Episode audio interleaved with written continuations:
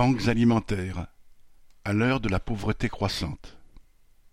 La collecte organisée par les banques alimentaires du 24 au 26 novembre a montré des résultats stables, se félicite leur directrice.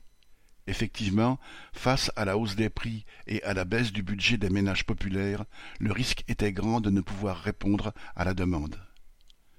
Les banques alimentaires partagent les dons reçus entre six mille associations qui répondent aux besoins des 2,4 millions de personnes pour lesquelles cette aide est indispensable, dont le nombre augmente très rapidement. En avril dernier, elles étaient 16% à déclarer ne pas manger à leur faim, un chiffre en progression de quatre points en cinq mois. Les enfants ne sont pas épargnés par la sous-alimentation, puisque 136 000 de ceux âgés de 0 à 3 ans dépendent de l'aide alimentaire. Les résultats de la collecte montrent que, malgré les difficultés économiques que peuvent rencontrer de plus en plus de gens, leur générosité n'a pas faibli.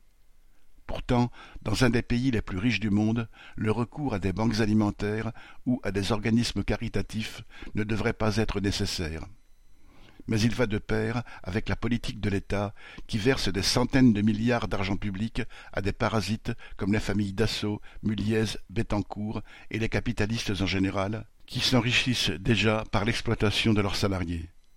C'est pourquoi l'État laisse un nombre toujours croissant de travailleurs sombrer dans la pauvreté, même lorsqu'ils ont un travail, au point de souvent devoir recourir à la charité.